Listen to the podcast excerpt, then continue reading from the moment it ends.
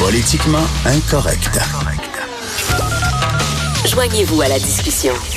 Appelez ou textez 187 Cube Radio. 1877 827 2346. Il n'y a rien de pire que lorsque des gens veulent votre bien. Ils savent ce qui est bien pour vous, puis ils vont vous l'imposer. Alors, j'en parlais hier de ces nouvelles lois concernant les régimes alimentaires dans les CHSLD.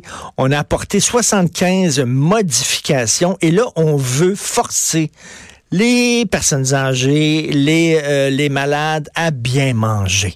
OK, là, on leur fait manger du chia, puis du kale, puis euh, du quinoa, puis tout ça. Puis eux autres, ils veulent boire une petite liqueur, puis ils veulent manger des biscuits en forme de feuilles d'érable. Alors, on va parler de ça. Et les autres, quand tu as 85 ans, là, sac-moi à paix. Je peux-tu avoir du fun à manger? Il me reste pas beaucoup de temps. nous allons parler avec Mme Linda Odette, qui est infirmière, propriétaire et gestionnaire des résidences La Villa à Trois-Rivières, des résidences pour personnes âgées. Bonjour, Mme Odette. Bonjour, M. Martineau. Bonjour, vous avez un peu une grippe, vous avez un peu mal à la gorge, qu'on me dit. Oui, c'est ça. Ça a commencé tantôt. En tout cas, je vais faire euh, mon possible. c'est correct. Madame Odette, bon, vous travaillez avec des, vous avez des personnes âgées dans vos, euh, dans, dans, vos résidences. Qu'est-ce que vous pensez de ça, vous, que soudainement, là, on dit, on débarque, puis il y a des nutritionnistes qui arrivent, puis on dit, on va vous dire quoi manger, nous autres, ce qui est bon pour votre santé. Eux autres, ce qu'ils veulent manger, c'est des, des, des aliments qu'ils aiment, des aliments qui leur rappellent leur enfance, qui réconfortent. Oui, effectivement, je suis d'accord. Euh, moi, j'ai lu les témoignages des résidents, de leur famille, de leur comité aussi. Puis à première vue, c'est sûr que je trouve que c'est avant-gardiste dans le sens euh, qu'on n'a probablement pas encore rendu, euh, on n'est pas rendu à la génération qui a l'habitude de ces repas-là. Oui. Effectivement, c'est audacieux car aussi le goût, eh ben, ça se développe pas du jour au lendemain surtout chez les aînés, euh, sont déjà habitués à leur habitude alimentaire depuis tellement longtemps. Euh, c'est très difficile de changer ça. Et on parlait à quelqu'un justement cette semaine, ben c'est Denise euh, Denise Bombardier qui me disait euh, quand on mange, ça nous rappelle c'est des souvenirs d'enfance et tout ça. Effectivement, la génération qui a connu le quinoa, qui a connu le kale, puis tout ça, eux autres quand ils vont être vieux en résidence, peut-être ils vont vouloir manger ce genre d'affaires là. Mais les gens qui ont 85 ans aujourd'hui, ça leur rappelle rien, ça fait pas partie de leurs habitudes alimentaires. Oui, c'est tout à fait ça. Euh, sur le plan cognitif, les émotions, c'est très important, on le sait. La nourriture, ben, comme vous le dites, ça les ramène à des beaux souvenirs aussi loin que dans le temps où ils mangeaient les plats de leur mère ou qui cuisinaient eux autres mêmes euh, pour leur famille. Euh, ça rend la vie plus douce, plus agréable. Ce sont leurs habitudes. C'est rassurant, c'est réconfortant pour eux. Il n'y a pas rien que la santé physique qui compte, il y a la santé mentale aussi. C'est bien beau, là, ça va être bon pour ton corps ce que tu manges, mais si c'est bon pour ma tête, c'est encore mieux. Oui, c'est vrai. Ça peut faire, ça peut faire les deux aussi. Hein. Il y a des repas, ça dépend comment on les cuisine, qui sont dans, comme les repas de leur temps, mais en même temps qui ont parfaitement les valeurs nutritives dont ils ont besoin aussi. Donc, vous vous souvenez, je, vous avez certainement vu ça euh, au téléjournaux. Là. Il y a plusieurs années, il y avait une madame qui aimait prendre sa petite liqueur à 5 heures. Il y avait toute une gang de vieux qui se rassemblaient à 5 heures euh, dans la salle commune, puis prenaient leur petite liqueur ensemble. Puis à un moment donné, il y a des gens qui ont débarqué en disant, c'est plus bon pour vous de prendre la liqueur. Vous allez prendre, bon... Et la madame, elle attendait, elle attendait son 5 heures l'après-midi pour prendre sa petite liqueur. Mon Dieu, laissez-la laissez tranquille. Ben, je comprends donc. Et même euh, que dans notre résidence, on a de la poutine. Ben, tant mieux. À la demande des résidents. C'est pas toutes les semaines. C'est une fois par deux mois.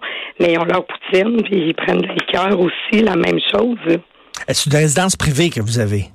C'est une résidence privée. Est-ce que vous devez, est-ce qu'il y a des, il y a des règles qui s'appliquent aux résidences privées? Est-ce qu'on vous dit, bon, vous êtes tenu d'offrir ce genre de, de mets-là, etc.? Est-ce que... Ben effectivement qu'il y a des règles à suivre, c'est normal. On a un menu euh, qui, qui, doit être élaboré, il doit être diversifié aussi. Les, gens doivent pas toujours manger la même chose la même journée. Euh, quand tu sais que le lundi, le quatrième lundi du mois, tu vas manger telle soupe, tel tel plat principal, tel dessert, ça vient redondant.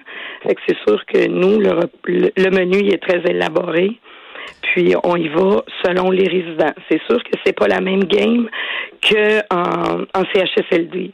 C'est moi, je suis sur le plancher, Euh, on essaye des nouvelles choses aussi. Je dis pas qu'on n'en essaye pas. On essaye des choses en vogue, mais ça passe ou ça casse. Mais je suis sur le, terrain. Fait qu'on le sait, après le repas, nous, c'est beaucoup plus facile aussi comme ça, de cette façon-là. Mais, vous, vous travaillez avec des personnes âgées, vous les côtoyez, vous savez que c'est important euh, qu'elles soient joyeuses, qu'elles soient... Tu sais, les, les, nutritionnistes, là, qui, qui imposent justement leur, leur, leur, bon manger, là, entre guillemets, c'est des gens qui sont pas sur le terrain, ils les savent pas. les autres, ils sont dans leur bureau, euh, puis ils disent, bon, vous allez manger ça, mais c'est bien beau ce qu'ils font. À un moment donné, il y a le terrain aussi, il y a la, réalité. Non, il faut aller sur le terrain, comme vous le dites, c'est très important. Euh, moi, je les côtoie. J'ai 27 ans d'expérience avec les aînés. Je suis là avec eux. C'est sûr, comme je vous dis, c'est pas la même chose que si je serais dans un bureau avec des livres, puis que je décide que c'est ce menu-là qu'ils vont manger. Mais je suis pas au courant de leur menu. J'ai essayé de les trouver hier, je les ai jamais trouvés. Je me suis fié aux témoignages que j'ai lus, aux reportages que j'ai. Fait que c'est sûr, comme vous dites, que quand on est sur le terrain, on les côtoie. Euh, on comprend tout. Là. En tout cas, moi, vous pouvez être sûr que si j'ai 85 ans pour me qu'on me fait manger du kale puis du quinoa, je vais dire quand est-ce que le petit Jésus va venir me chercher? je comprends. Un moment donné, on a le droit d'avoir du fun aussi? Euh, écoutez, votre euh, vos résidences sont à Trois-Rivières. Euh, j'ai lu récemment justement qu'une résidence qui a dû fermer à Trois-Rivières parce qu'il y avait un manque de, de main-d'œuvre. On sait que le manque de main-d'œuvre, c'est partout. Les restaurants, c'est extrêmement difficile. Les résidences privées aussi. Est-ce que c'est un des problèmes que vous vivez, c'est-à-dire d'avoir la difficulté à recruter des gens? Mais moi, présentement, ça va très bien. je garde mon personnel. Je suis très chanceuse. Je me croise les doigts. Euh, j'ai du personnel qui sont ici depuis plus de 15 ans.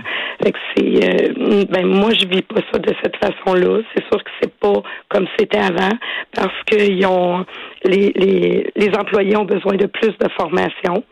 C'est pas mm. tout le monde qui ont ces formations-là. Avant, c'était, c'était plus soft, là. C'est, c'est, c'est un profil particulier. Ça prend des gens patients, ça prend des gens qui ont beaucoup d'empathie, qui ont beaucoup d'écoute. C'est peut-être pas évident à trouver. Mais merci beaucoup, Mme Odette. Ben, je vous remercie. Merci. Merci Linda Bonne journée, au revoir. infirmière, propriétaire gestionnaire des résidences La Villa à Trois-Rivières. On peut-tu avoir du fun avant de crever?